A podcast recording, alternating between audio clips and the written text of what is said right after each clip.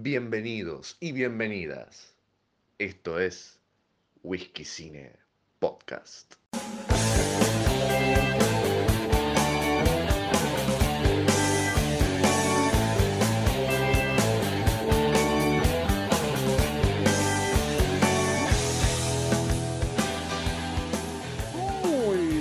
Bienvenidos a Whisky Cine Podcast, este espacio donde nos ponemos a charlar de cine. El disparador puede ser una película, puede ser lo que pintó, o simplemente las ganas que haya de alguno de los que componen esta charla de hablar sobre algo en específico.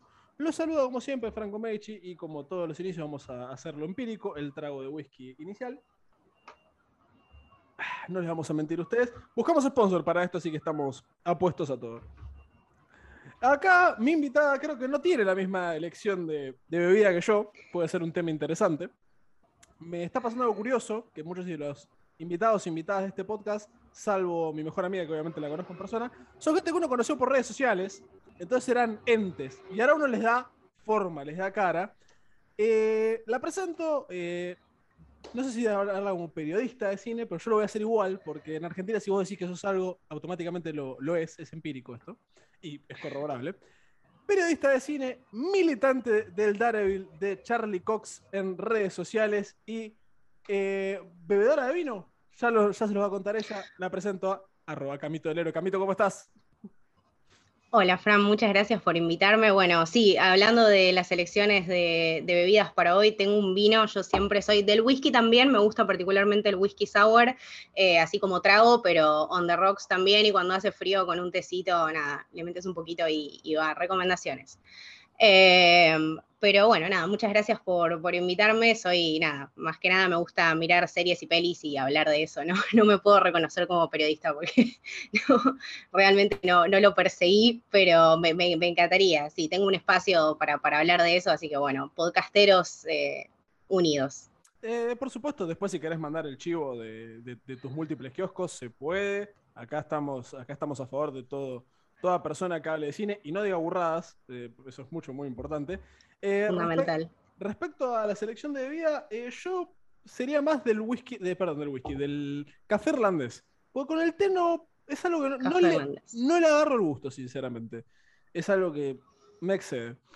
Y hablando de whisky, bebidas fuertes y probablemente imágenes icónicas del cine, si ustedes están escuchando esto en tiempo y forma, esto va a estar saliendo el día 26 de noviembre del año 2021, viernes. Ya llevamos un día de lo que los cines han llamado el 50 aniversario de Clint Eastwood, donde se van a reestrenar varias de sus películas entre el 25 de noviembre, ya mencioné, y el 1 de diciembre. Vamos a tener Franco Tirador, Gran Torino, Harry el Sucio, Los Imperdonables, Los Puentes de Madison, Zully, Hazaña en el Hudson y La Mula.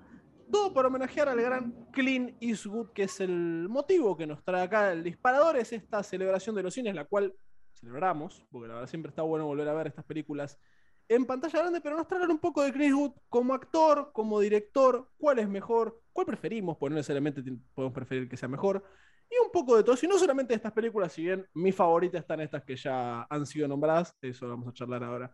Así que si yo te digo Clint Eastwood, aparte de, ¿qué se te viene primero? El viejo badass actual, el cowboy fachero, el director. ¿Te escuchó?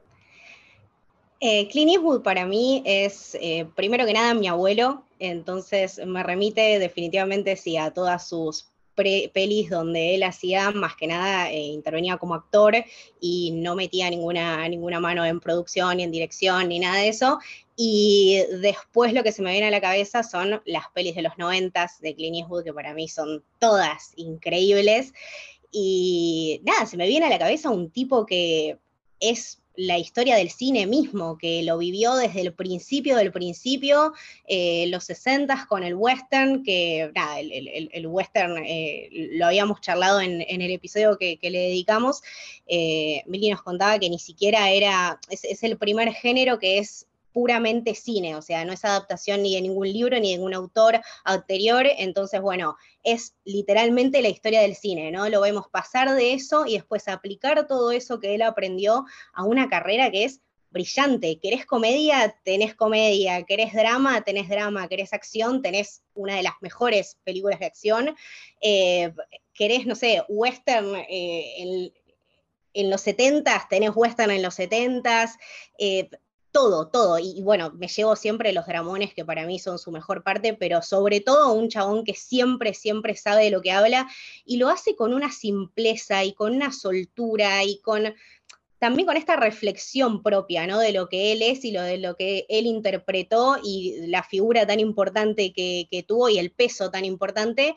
Y lo es que en todos los papeles a lo largo de las historias que él dirige, eh, lo ves reflejado de alguna manera, como padre, como abuelo, como protagonista, eh, como narrador, como, eh, como una pequeña intervención en la peli. Entonces, eso es, me parece que es un tipo que realmente vive el cine y es, no sé, de los últimos más grandes, me temo decir, porque lo vi en Cry Macho tan viejito, boludo, cuando le tiembla la manito, cuando toca el caballo, la con, o sea, me matás.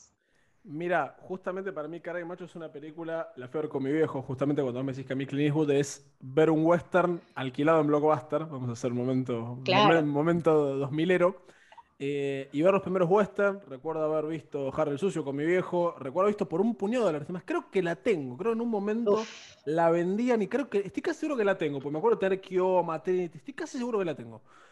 Entonces, ver un tipo que mutó, del cowboy fachero. Por ahora, si no lo vieron, vean una foto joven de Clint, papito, te volver a nacer para tener esa facha. Eh, evolucionar un tipo que, dijiste algo para mí que es clave, te hace sentir lo que él quiere hacerte sentir. Y parece una boludez, pero no lo es. Porque vos decís, tiene una película de, cada género, es real, si uno mira, tiene dramones, tiene acción, tiene todo. Pero vos sentís lo que el tipo quiere que sientas. No es que vas a ver, no ves Río Místico y decís, che, esto es horrible no ves eh, Million Dollar Baby y decís, che, la verdad no era necesario. Porque hay una cuestión en los dramas, no sé si compartirás conmigo, que se nota mucho cuando es una eh, manipulación emocional. Que de hecho me pasa con unas películas muy populares que no voy a nombrar ahora, quizá más tarde. Que se nota mucho que es el golpe bajo por el golpe bajo y sí, obvio, esto es un bajón. Pero cuando la película te trabaja para que vos tengas una reflexión que es la que está viviendo el director, para mí es un montón. Y haciendo alusión a Cara y Macho, que será la última película, ojalá que no. Para mí es eso, ¿ves? Al tipo amigándose con saber que ya están las últimas. O sea, bueno, el paralelismo es muy obvio del entrenador de caballos que ya no, no es lo que era antes, más allá de que lo, lo, vemos todos en la calle y lo abrazamos y le decimos Dios Padre. Y te hace el truquito con la pistolita y todo, o sea, está ahí, ¿entendés? Sí. La piña que pega en cara y macho sigue siendo creíble. Yo me creo que ese señor de 92 años, si no hice mal la cuenta, 92 o 91, déjenme chequear rápidamente. Eh, me creo que ese tipo te pega una piña y te tira. Lo sigo creyendo, pues es un tipo que te sigue intimidando. 91 años tiene, bueno, 92 va a cumplir en el año 2022. Entonces, para mí todo eso parece fácil. Él lo hace parecer fácil. Porque, muy malo decís, ves películas y ves series. ¿Cuántas veces te quieren hacer sentir, che, este, este señor ya no es el mismo y decís, no, me podría importar menos. Sí, no, creo que también eso va muchísimo con el tema de la construcción de los personajes, ¿no? Y con el tipo de gente que él quiere representar y de la manera que lo representa, porque como decíamos, es todo honestidad pura, o sea, el chabón es, te, muestra lo que vivió eh, y te muestra nada, todo desde su punto de vista y distintas ocasiones, eh, resalta temas que son muy importantes siempre para él y siempre que lo vamos a ver en su filmografía, que es la familia. Entonces, eh, es un chabón que se mete mucho con eso y que, como decías vos, no apunta al golpe bajo, sino que apunta a cosas que nos pueden pasar a todos, ¿no? Eh, y que, como decíamos, en, en, todas las cosas nos podemos ver, en todos estos temas nos podemos ver reflejados. entonces, más que una peli, también es un viaje a eh, conocerlo un poquito, a saber quién es, a reflexionar un poquito uno en, qué, en qué lado de la vereda se para de, cierta manera, porque hay pelis que te ponen eh, en esa situación, si no la mayoría. Entonces, creo que también es un chabón que es bastante confrontativo, pero con muchos fundamentos. O sea, nunca le vas a poder decir a Clint Eastwood que se equivocó. Eh, hay gente en Twitter que se enoja por cualquier cosa que te diría lo contrario, pero después lo podemos hablar como, como un chascarrillo al final, porque para mí. Esa gente no sabe nada. Porque después pues, hay una. Eh, lo, vamos así al final, pues para mí es el chascarrillo. Hay gente en Twitter que tal tilda al querido Clint Eastwood de racista porque no tiene tantos personajes eh, afroamericanos en sus películas.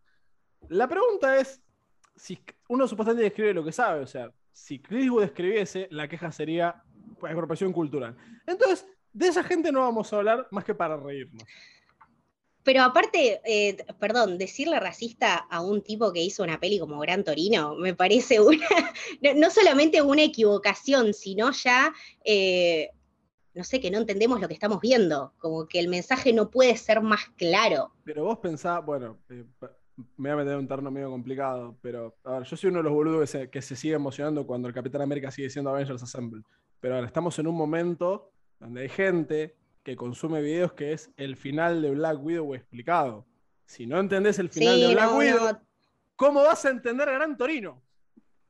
No, no, y tenemos también eso, una cultura de la sobreexplicación y también del sobreanálisis, del análisis cuadro por cuadro del coso, del tráiler, de que esto, de que aquello. Eh, estamos viendo otro tipo de cine, entonces también no lo podemos analizar y no lo podemos meter bajo la misma lupa. Eh, estamos hablando de un chabón que, repito, lo vivió todo. Entonces, si vos le vas a cuestionar algo, no le puedes cuestionar algo tan básico como sos racista o no. O sea, sobre todo, como te digo, viendo, viendo pelis en eh, Gran Torino, que, es bueno, básicamente que paga el malo. Eh, viendo cosas como Unforgiven. Tiene sentido. Yo quiero hablar ahora de Gran Torino, pues es mi favorita. Unforgiven se estrenó cuando yo tenía 14. creo que fue el primer drama que vi en el cine, la vi con mi hijo porque salí fascinado. Salí fascinado esa película, cada vez que puedo la, la veo de nuevo. Em, igualmente, y esto me parece importante decirlo, tampoco creo que esté bien y se puede aplicar a varias cosas. Me parece que no está bien tampoco meterle a un tipo de 91 años querer correrlo con la vara de la, de la barra, perdón, la vara de la moralidad del 2021. Porque si no. No, es una ridiculez. Pero voy a decirlo porque, o sea, me parece bueno revisar cosas, no me parece bueno juzgar cosas con antelación. Porque si no, sos el boludo que cree que es. Eh, este, perdón, este es mi podcast, puedo decirlo yo. Sos el boludo que se cree poronga por discutirle a la abuela de 90 años en la mesa familiar una cosa moderna. Entonces, es que no, eso es que no tuviste adolescencia, no es que sos vivo por discutirle a tu abuelo o a tu abuela en la mesa. Sos un boludo. Y hecho esa aclaración mucho, muy importante de que se vienen las fiestas, eh, Gran Torino. Aparte que me fascinó cuando era chico, y seguramente vos la revisitaste, o al menos eso espero, me sucedió cuando la vi de más grande, empaticé mucho con la frase de Clint Eastwood, desde, otro lado, por supuesto, de tengo más en común con esta gente que con mi familia. Creo que cuando la vi de más grande, ya con un, con un círculo de amigos más, más formado, no tanto con, los amigos que tenías por, por acumulación, ¿viste? Por lugar de, en el que estabas, que ese mensaje me llegó de, che, al final si uno analiza, por ahí tiene más en común con alguien que conoció hace una semana y se siente más cómodo con esas personas que, estaban por, repito, por, repetición. Y son mensajes que a veces, cuando lo ves de más grande, te pega de otra manera. Por a los 14 años claramente no, lo veía esta manera, simplemente estaba fascinado con un señor grande golpeando tontos. Sí, no, no. A ver, lo que tiene Gran Torino, como decíamos esto de, la familia, eh, es esto, ¿no? Que él, bueno, tenía una familia que básicamente era una mierda, que en la familia a él absolutamente a nadie le importaba, eh, y dialoga muchísimo con, eso, ¿no? Y con el cambio también que hace el personaje a lo largo de, la película. Lo veías muy reacio, eh, muy gruñón, ni hablar de, bueno, eh, toda la gente que no pertenecía a, a, Norteamérica o que no eran norteamericanos nacidos ahí y que les estaban copando el barrio pero lo lindo es eso, que, bueno, una de las cosas que, más me gusta de, Gran Torino y que me gustan de todas las pelis de Clint Eastwood es cómo abre y cómo cierra, ¿no? Abre con este funeral que absolutamente a ninguno de la familia ahí le importaba, eh, que estaban todos por compromiso, lo ves a él eh, triste, desorientado, perdido, enojado, frustrado, y después la peli cierra con el funeral de esta persona que le cambió completamente la vida. Eh, y que es una persona distinta a la que era cuando empezó la película. Entonces, eso también de vuelta nos lleva a la vida misma de Clint Eastwood y a todos esos cambios que hace, ¿no? Eh, los primeros, aparte, seis minutos de la película son increíbles. Es, para mí, como te digo, eh, son todo. Es un diálogo que estamos hablando de una construcción de escena, de unas tomas increíbles, y aparte que no hay diálogo, o sea, no hay guion casi es todo vos interpretando y vos poniéndote en la piel de este personaje y en la piel de esta familia y entendiendo de alguna manera qué punto está tomando este personaje y por qué es así. No es un viejo de mierda porque es un viejo de mierda. Me lo sacaste de la boca, te iba a decir. En los primeros seis minutos de película, vos ya entendiste que él es eh, un viejo old school, como dice la película, chapado a la antigua, es el término que utilizan traducido. Entendés que, que los hijos son, son, unos pelotudos, que los nietos son más pelotudos todavía, y que ahí estaban para ver qué rascaban de una herencia. Y también entendés que no fue un error de crianza, sino que fue la pelotudez por la pelotudez misma. Entonces, que una película logra algo tan efectivamente, no es poca cosa, porque ¿cuántos personajes tenemos que les dedican tres películas y vos decís, che, al final yo no sé, este tipo le gusta el café o le gusta el té? Y vos sacás, en seis minutos sabes todo el tipo. Me hace acordar mucho una escena, no sé si la tenés muy presente. ¿Viste Quieren ganar a Roger Rabbit? Sí. La primera escena que presentan al detective, que vos lo ves, sin el arma, insultando a los cartoons y con una botella de whisky. Ya entendiste todo el personaje, no, te tienen que explicar nada. Con una imagen vos ya sabes cómo es el personaje. Y eso, eso es brillante. Eso es brillante. Me, te identifica en algún punto, pues repito, para decirle a la gente, ¿quién tiene un familiar que es un pelotudo? No, por supuesto, de vuelta, se, vienen las fiestas, o sea, armarse realmente de, Gran momento para hablar de esto, gran momento para hablar de esto. Claro. Eh, pero no, aparte de la familia, ¿no? Tiene estos temas como, como hablábamos, de primero que nada este tema de los nativos americanos versus los yanquis, como eh, es el choque étnico todo el tiempo, ¿no? Él primero es presentado como un racista incurable, de hecho en una parte dice tipo Made in America, y si te fijas bien, siempre, siempre, siempre tiene la banderita yankee en algún lado escondida. Es pero nada, eh, hermoso, hermoso. Tiene... Igual, también hay ojo porque eso también es porque mientras más veces la desaparecer, más te pone el Inca de ellos. Ojo con eso también. No, por supuesto, pero es que funciona de las dos maneras. Está, está apelando a dos tipos de personas, por un lado o por otro, y con las dos queda bien, pero ese es el poder de Clint Eastwood, o sea, nadie más lo puede hacer. Es muy difícil. No, sin duda, si lo hace, no sé, eh, Edgar Wright, eh, que sé que querés mucho, eh, lo están, le, estarían diciendo racista o supremacista blanco, obviamente. Lo puede hacer porque es comparto. Y a riesgo de que me cancelen, me hace reír mucho cuando le dice a los, a los inmigrantes un mong, cabeza de cierre. Me, supera. es terrible, es terrible, señor, por favor. Me, supera, aparte me hace reír. O sea, porque podría decirle cosas peores, pero cabeza de cierre me hace reír pues por el peinado. Que se lo puede decir a cualquiera. Sí, sí, sí, sí. Confieso que cuando yo me hice questita en mi adolescencia, mi viejo me decía cabeza de cierre por esa película. Me quería hacer bullying en base a eso. Claro. Pero también es algo de lo que vos, de lo que vos decías. Eh, es una película de cierra tan bien. De, un personaje que lo conoces un boludo. El, ay, se me fue el nombre ahora. Vamos, vamos a chequear esto. El, más joven de la familia Umong que vive al lado. Eh, Tao. Acá está, gracias. Tao, sí. Gracias, gracias Wikipedia. Lo conocido es un boludo y mal bien, más o menos, termina siendo básicamente un ser humano funcional, que sabe cómo es laburar, se entiende cuestiones de la vida. Y un personaje que también, Clint Eastwood, que tiene todo el tiempo esa cosa, que se repite en varias películas, de qué va a dejar, en este caso sus hijos, que le preocupa, che, engendré dos pelotudos, termina teniendo como su último legado en este chico que, como vos decías al principio, le cambió la vida, es un proceso totalmente distinto a cómo empieza cómo termina. No, y, además eh, la influencia que tiene el personaje de Clint Eastwood en él, ¿no? O sea, es un chico que nació eh, criado por gente que le decía constantemente que no tenía futuro, eh, creyendo realmente que no tenía salida y acostumbrándose a un tipo de vida que, bueno, lo encasillaba junto con los demás. Entonces, esto también de probar que realmente la meritocracia no funciona, porque eso también es, una cosa importante de, notar, ¿no? Una persona que nace sin las mismas oportunidades que otro que tiene más oportunidades, nunca va a estar en las mismas condiciones y eso es siempre así. Estás muy politizada, Camilo, muy politizada. Disculpame, disculpame, pero yo, viste, me, tomo un vasito de vino y empiezan, empiezan a pasar cosas. Eh, pero estamos hablando con, un, de, un hombre que realmente creía eso, eh, de un hombre muy violento, ¿no? Que utilizaba la violencia como eh, una manera de defenderse, una manera de alienarse. después, en este momento, eh, terrible cuando él dice, bueno, cómo la, esposa lo ayudó a cambiar y la esposa lo ayudó a dejar de tomar, entonces ahora también entendés por qué esto lo, hizo tanto mierda. Em, estamos hablando de un tipo que en sí no tenía mucho prospecto de ser feliz y que la felicidad y la familia la encuentra en donde menos se lo esperó.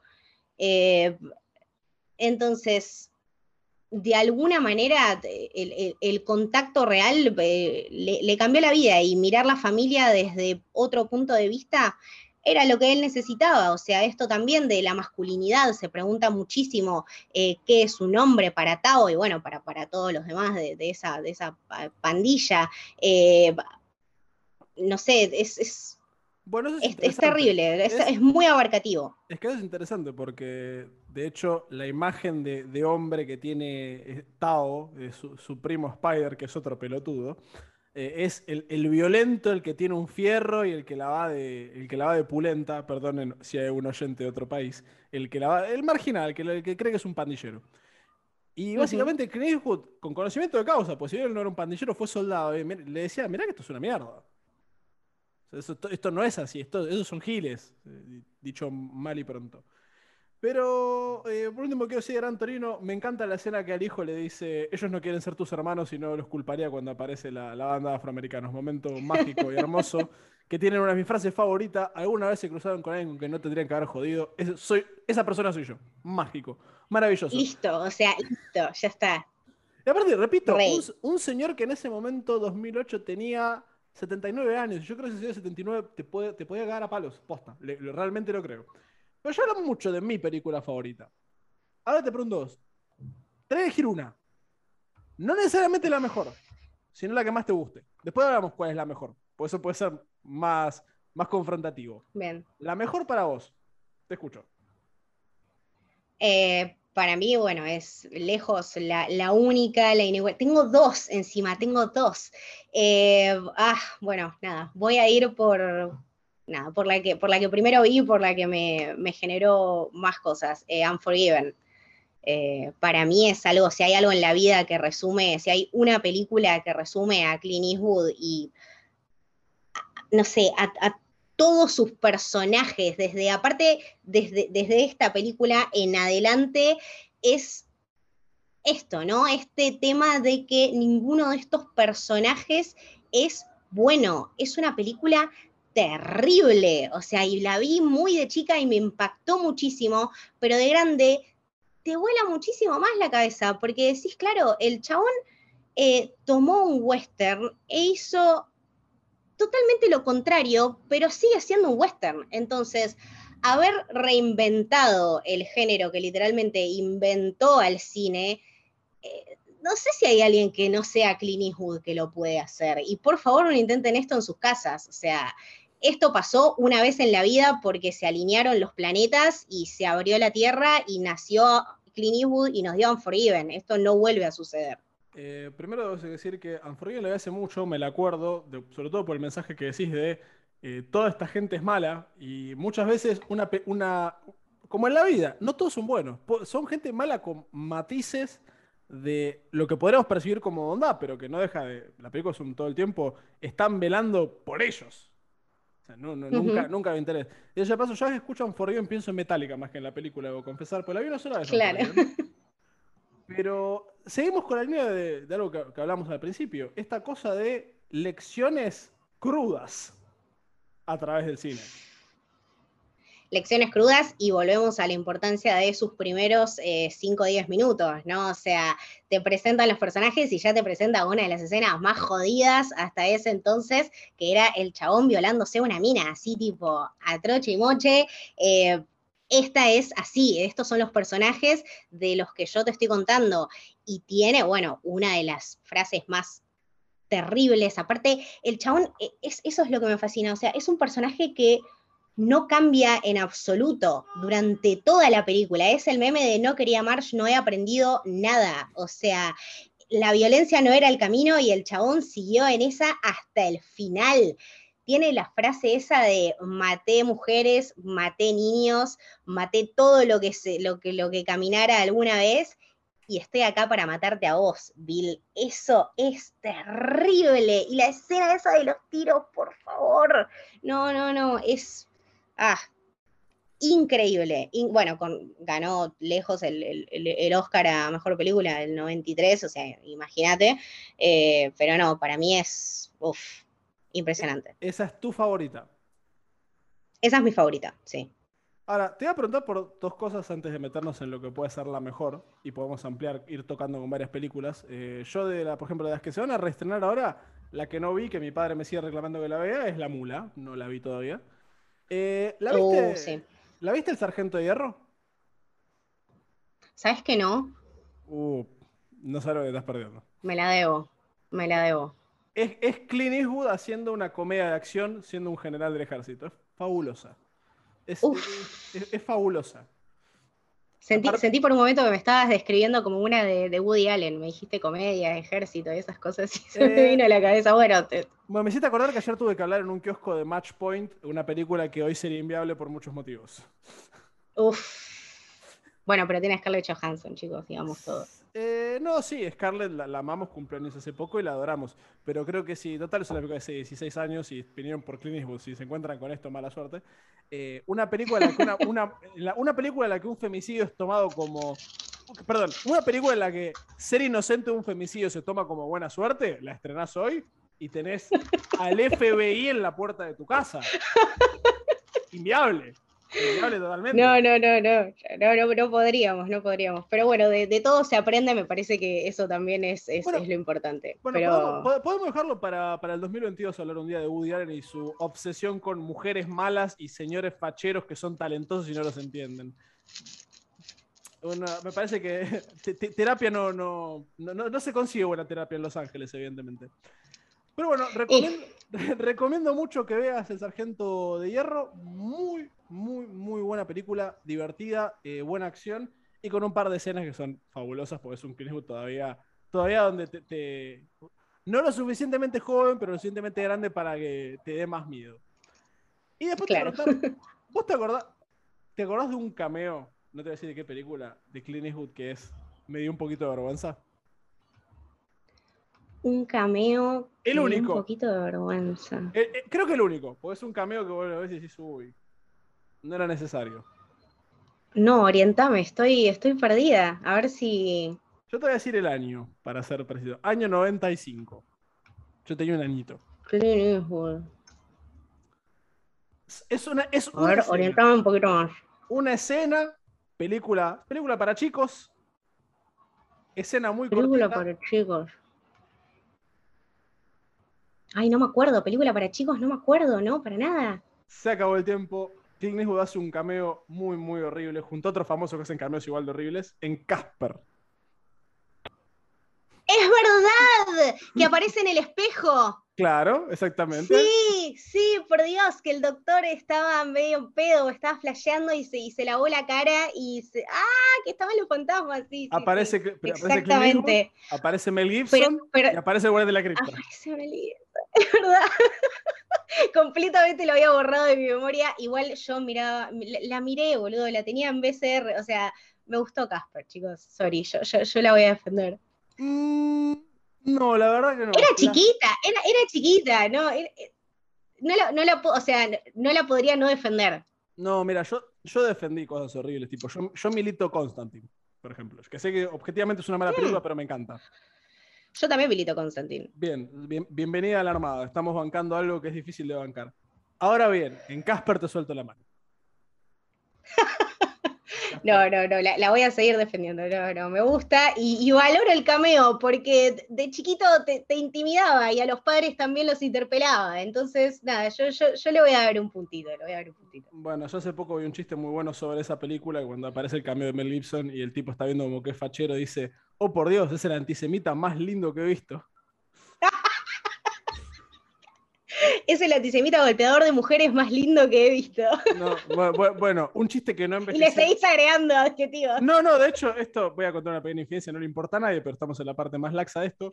Mi madre, cuando yo era chico, muy, un chiste muy de los 90, me decía, Mel Gibson es tu verdadero padre. ¡Qué mal ha envejecido ese chiste, querida madre! Mi mamá me decía que mi papá era Luis Miguel, así que tenemos padres famosos. No, yo, no, yo tenía o Mel Gibson o local era Chayanne, como prácticamente todas las personas Claro. de los 90. Era más, más- más local Claro. y más plausible. Eh, Claro.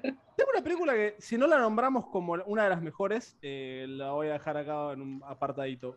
Ahora te pregunto, para vos, la mejor como director. Porque como actor, para mí que es rendidor, pero no me vuelve loco. Pero como director, una película vos digas, esta es la mejor. O sea, yo tengo que decir, ¿cómo llamo? La que más te gusta, Los Imperdonables, la que más me gusta a mí, Gran Torino. La mejor, la que vos decís, esto cierra por todos lados, con todo adentro. Para mí, eh, Río Místico. Bien. Coincidimos. Es eso, es eso. Boludo, no, no, no, pero aparte, me acuerdo de verla cuando salió, que salió 2005, 2006. Yo era muy chica 2003. A mi viejo, 2003, peor, o sea, peor. Mi viejo, tipo, viéndola y yo que no lo podía creer, o sea, no lo podía acreditar. Y después, más grande, la volví a ver y fue peor. O sea, eh, aparte es una historia que está perfectamente adaptada, que cuenta todo, capta todo. Yo tuve la suerte de leer el libro y es increíble, es desgarradora, no te da un ápice de esperanza para nada. Eh, los colores que maneja, el río como un personaje. No, no, no, el río como un personaje esencial, el personaje de Champagne que es La rompe, la espectacular. John- el Por mejor John favor. Penn, el mejor John Penn de la historia. El mejor Champagne, un Kevin Bacon que te hace mierda, el chabón que hace que tiene absolutamente todos los problemas, pobre tipo que aparte lo ves como un hijo de puta hasta los últimos 10 minutos de la película y después te querés matar. Pero eso también es lo que te hace Clint Eastwood. Esa es la esencia de Clint Eastwood, de decirte, mira, vos pensabas esto, ¡pum! Y es lo que nos pasa a todos, o lo que nos pasó a todos en un momento con él. Más de chico decías, uh, este viejo de mierda, uh, este viejo es un embole. no, tipo, yo no, yo no, chicos, yo realmente Perdón, si les, estoy, les estoy tratando. Voy a hacer Ramón Bien. Díaz, yo no. Chicos, yo no. les estoy tratando de contar algo, o sea, préstenme atención, estoy acá y esto es terrible. Eh, no, no, no, me- es, es lejos una, una de sus mejores, para mí sí, la mejor, la mejor película. lejos. Para mí es una película brillante. O sea, vamos a hablar en, en rigor periodista de. Vamos a hacer un segundo, somos periodistas del Gran Día Argentino. Los, los rubros técnicos están perfectos. Dicho esto, las actuaciones son todas brillantes. No hay, o sea, repito, para mí es la mejor actuación de prácticamente todas las personas involucradas. Para mí es el mejor John Penn. Sí, Para mí John Penn en esta, bueno, vamos a hablar premios Oscar, nominaciones. Mejor película, mejor director, mejor actor, mejor actor de reparto, mejor, mejor actriz de reparto y mejor guion adaptado. Ganó 2 de 5. Ganó mejor actor John Penn y mejor actor de reparto Tim Robbins. Está, hace, la película hace Tim todo- Robbins. Esa película, aparte de hacer todo bien, en el rubros técnicos, está bien actuada. Vos entendés en dos minutos lo que pasa, juega con las expectativas, te da vuelta a cosas. Para mí es el mensaje del que hemos hablado siempre. Este hijo de puta le pasó esto. A esta persona hermosa le Claro. pasó esto y por eso es un hijo de puta. Todo, bueno, y vos decís, el uso del río como un personaje no es aleatorio. Está Por supuesto que no. perfectamente calzado para terminar de contar la historia.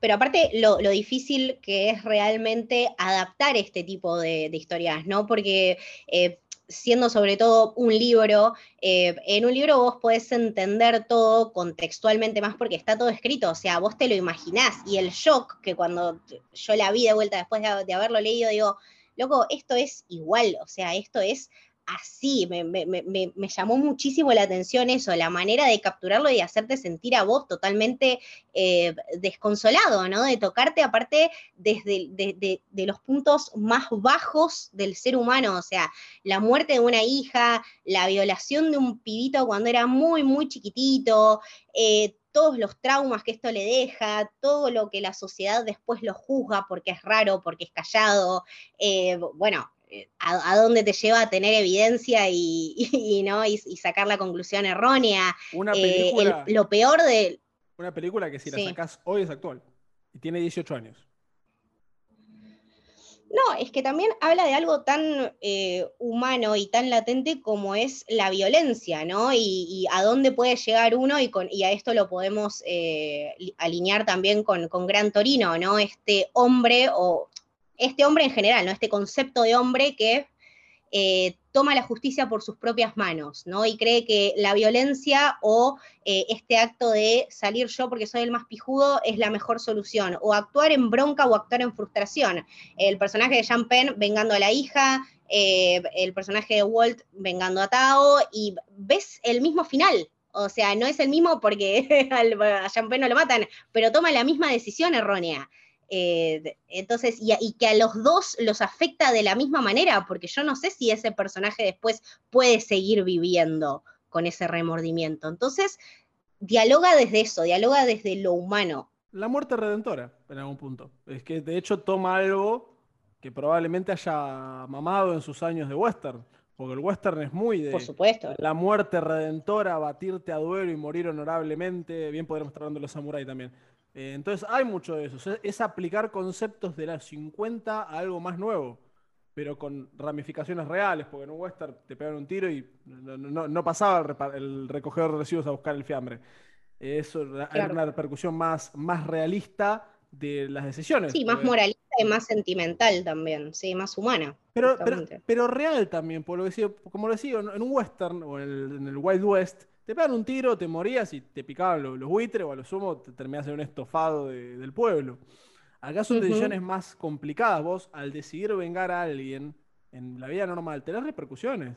Al ir a, picantear una banda, por más pijudo que seas, vos terminás muerto. Por, más que después el final es agridulce en el punto de, bueno, fueron en cana. Si, si hiciera Gran Torino 2, que por Dios no lo hagan.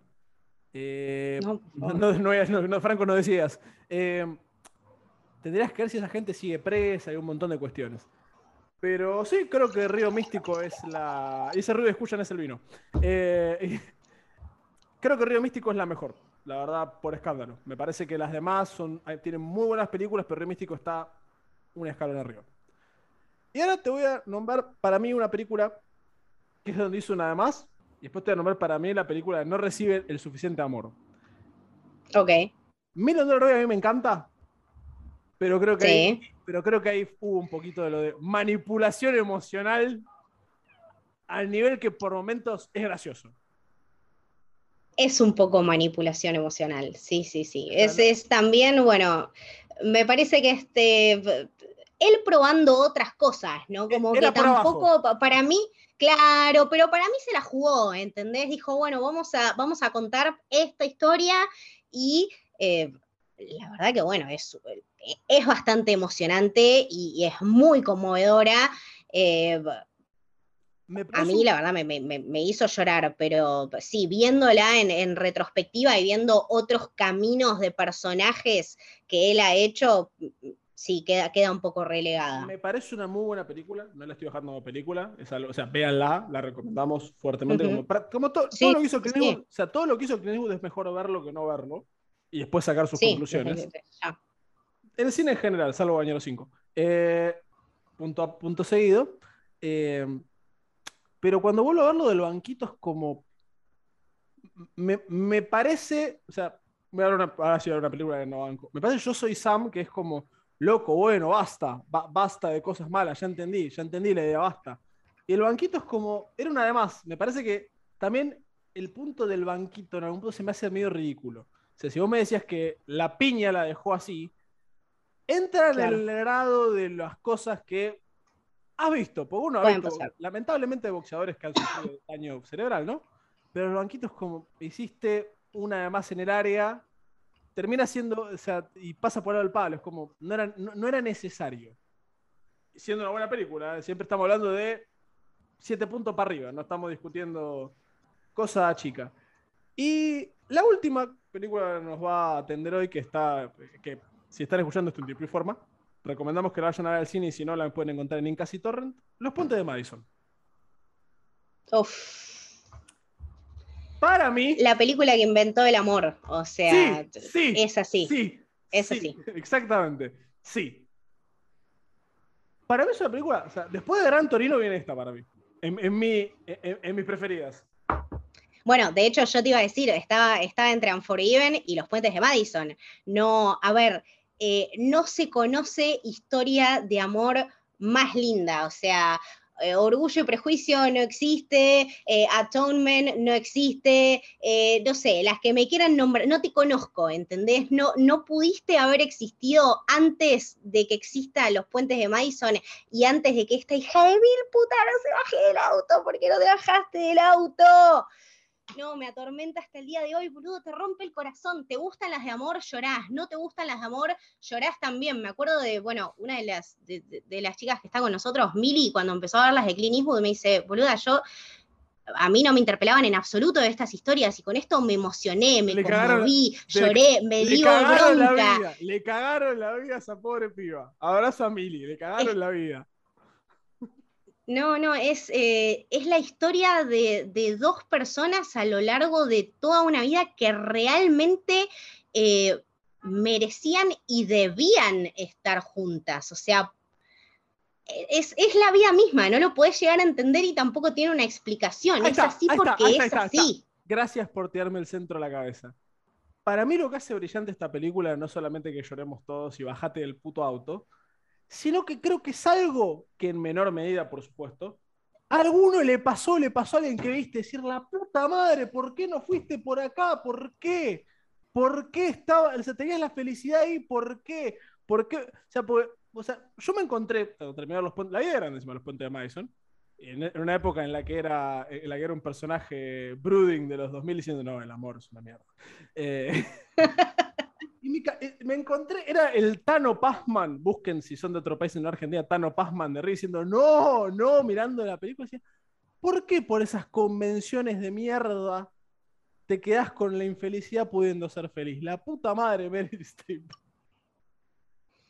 No, no, no. Eh, la, verdad, aparte, también tomarlo no desde este punto de vista de no nos está contando la historia de amor de siempre de la chica rica que conoce al chico pobre o la chica que se van de vacaciones y se tienen que separar. Son gente grande. Bueno, eh, son gente grande que la vivió toda, ¿entendés? Y que esto de que puedan encontrar la felicidad de alguna manera, por minúsculo que sea, es eso lo que te da felicidad y que también me parece que dialoga muchísimo con eh, él y con el personaje de la señora en Cry Macho, ¿no?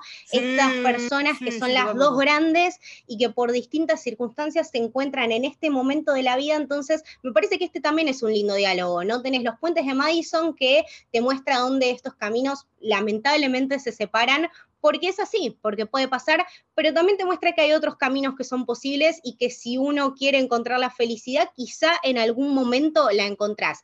Eh, quizá no sea eh, abajo de la lluvia, eh, abajo de una camioneta, pero puede ser en un pueblito de México con una mina que te dio refugio cuando menos te lo esperabas. Entonces, es el amor de la manera más pura, está en las pequeñas cosas. No tiene que ser un gran diálogo, no tiene que ser una gran meta, no tiene que significar la felicidad absoluta, sino el momento donde vos lo ves y podés proyectar a partir de ahí la vida de estos dos personajes. Eh, yo, en la última escena de Los Puentes de Madison, te podés imaginar cómo son estas vidas de estos dos personajes separados, completamente infelices, pero que bueno, es así. Y también te lo podés imaginar en Cry Macho eh, juntos siendo felices.